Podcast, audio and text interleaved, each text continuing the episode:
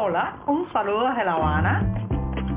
Les habla Joanny Sánchez, cubana, periodista, ciudadana, y les traigo este cafecito informativo recién colado y sin azúcar para despertar.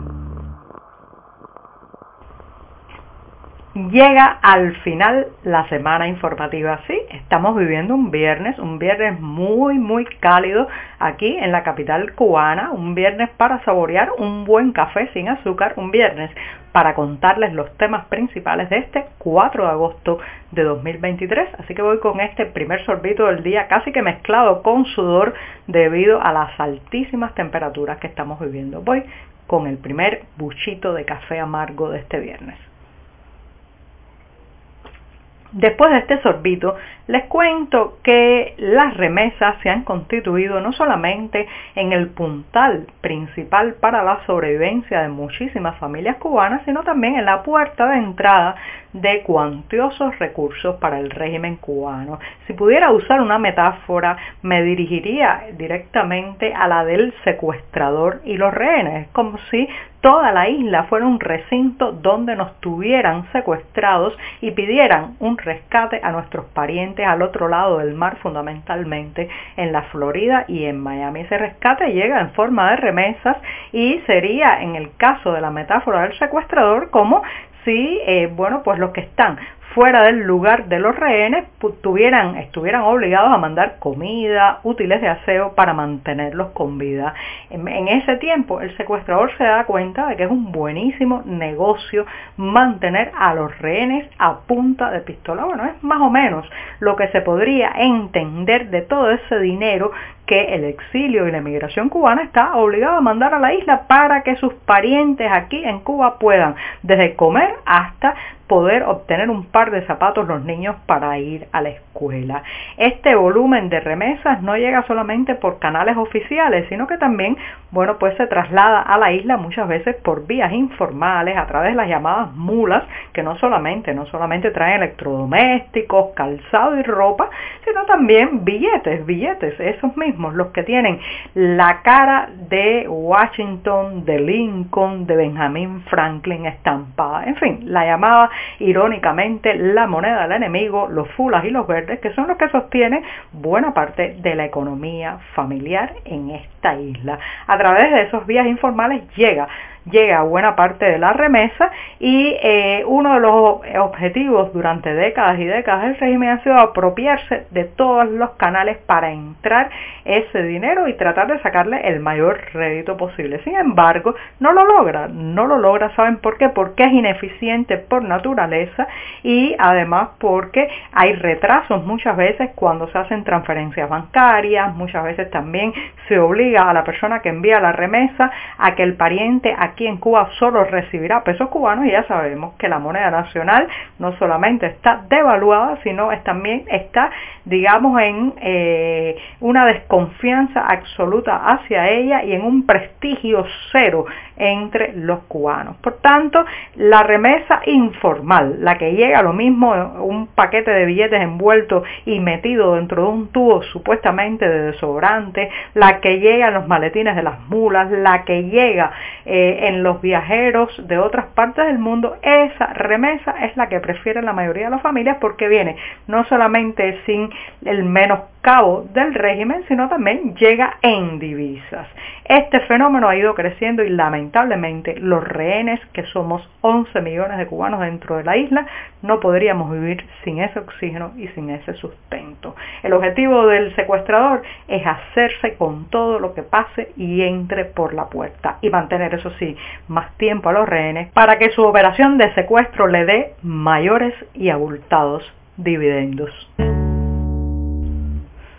Como parte de lo que ayer llamaba en este programa el paquetazo de medidas bancarias que anunció esta semana el Banco Central de Cuba, no solo se incluye la prohibición de extraer eh, dinero en efectivo por parte de las empresas privadas a través de los cajeros automáticos, sino que se le suma que las empresas, tanto estatales como privadas, que adquieran productos alimenticios, estamos hablando de los productos agrícolas, también de origen animal, entre los que están incluidos, claro está, pues los cárnicos, las aves, los lácteos y todos, todos los derivados de la pesca, bueno, pues esas empresas, tanto privadas como estatales, deberán abonar la compra al por mayor exclusivamente mediante pago electrónico y de inmediato. Esto no solamente busca reducir la escasez y el déficit de, eh, eh, digamos, dinero en efectivo que hay en las sucursales bancarias, no solamente para lograr extraerlo de los cajeros automáticos, sino también cuando uno solicita una extracción en ventanilla, bueno, pues busca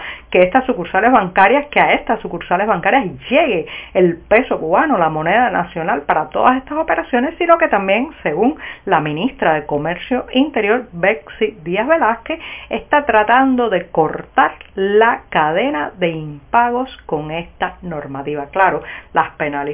para quienes no cumplan esto del obligatorio pago electrónico no son iguales, señoras y señores, para las empresas estatales que para las privadas. Estas últimas podrían incluso eh, ser suspendidas, o sea, se les retira su licencia operativa si no pagan eh, estas compras al por mayor a través de los canales o las pasarelas electrónicas. La cadena de impago dudo que puedan reducirla porque simplemente es inherente a este modelo económico. Sí, las empresas estatales sobre todo están llenas y llenas de deudas que nunca pagan o que pagan con muchísima tardanza porque entre ellas mismas se venden, se compran materia prima, productos de acabado y todo queda en un cheque, en un papel, en un contrato, pero el dinero apenas ingresa en muchos casos. Por tanto, el cortar esos impagos lo veo muy difícil. Habría que desmantelar a la ineficiente, mastodóntica y absolutamente, digamos, marcada por la desidia empresa estatal socialista. Hemos llegado a creer que las embajadas eh, tienen como papel fundamental mantener relaciones con el gobierno de turno, con, digamos, el Ministerio de Exteriores o la Cancillería del país donde están ubicadas para realizar proyectos también, es que están funcionando en esa nación y sin embargo no, esa no es la razón principal para los caminos diplomáticos, no es la razón principal para emplazar una embajada en una determinada ciudad. El motivo principal debería ser el contacto con la gente, la vinculación con la población, estrechar los vínculos entre pueblo y pueblo. Así, así debería ser, sin embargo, bajo regímenes autoritarios, lamentablemente, eh, digamos que esta conexión entre una embajada, un consulado, los diplomáticos extranjeros y la población es muy limitada, muy restringida y muy vigilada porque, claro, como toda dictadura quiere canalizar y controlar hasta el mínimo detalle estas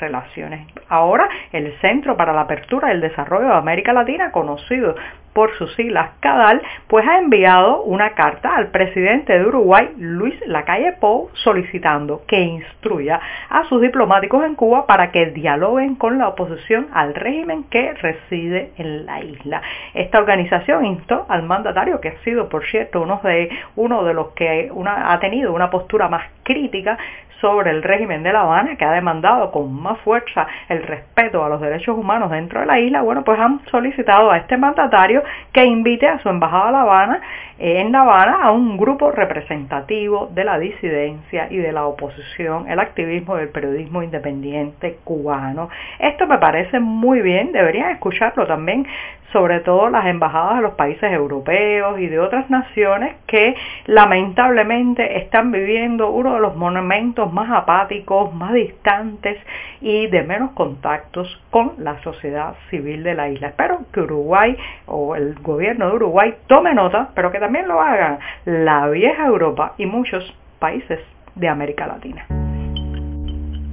Y qué mejor manera de despedir este programa de viernes y toda la semana informativa que hacerlo por la puerta grande del buen arte y de la irreverencia. Les recuerdo a los que estén por la ciudad de Montpellier, Francia, en estos días, que eh, tendrán la oportunidad hasta el próximo 17 de septiembre de disfrutar de la exposición En Busca del Origen, dedicada nada más y nada menos que a esa eterna joven rebelde de las artes plásticas cubanas que es Ana Mendieta, fallecida lamentablemente a la temprana edad de 36 años en un incidente rodeado de dudas, interrogantes y misterios cuando cayó de un altísimo edificio, del piso 34 del edificio donde vivía en Nueva York. No obstante, Ana Mendieta sigue latiendo, sigue inspirando y sigue moviendo muchísimas fuerzas, no solamente en el arte cubano, sino también a nivel internacional. Y esta exposición, reitero, con el título En busca del origen, tiene una exploración particular en sus piezas y en su acto este arte performático y también, bueno, pues el uso que hizo de los mitos primitivos y el arte rupestre. Allí podrán disfrutar de En Busca del Origen en Montpellier, Francia. Los detalles del lugar específico, los horarios de apertura, los pueden encontrar, como siempre, en la cartelera del diario digital 14 y medio. Con esto pongo punto final a toda la semana y les deseo que tengan un sábado y un domingo feliz en familia con buenas lecturas y, por qué no, también con un paseo por buenas galerías de arte. Muchas gracias y hasta el próximo lunes. Por hoy es todo. Te espero el lunes a la misma hora. Síguenos en 14medio.com. También estamos en Facebook, Twitter, Instagram y en tu WhatsApp. No olvides, claro está, compartir nuestro cafecito informativo con tus amigos. Muchas gracias.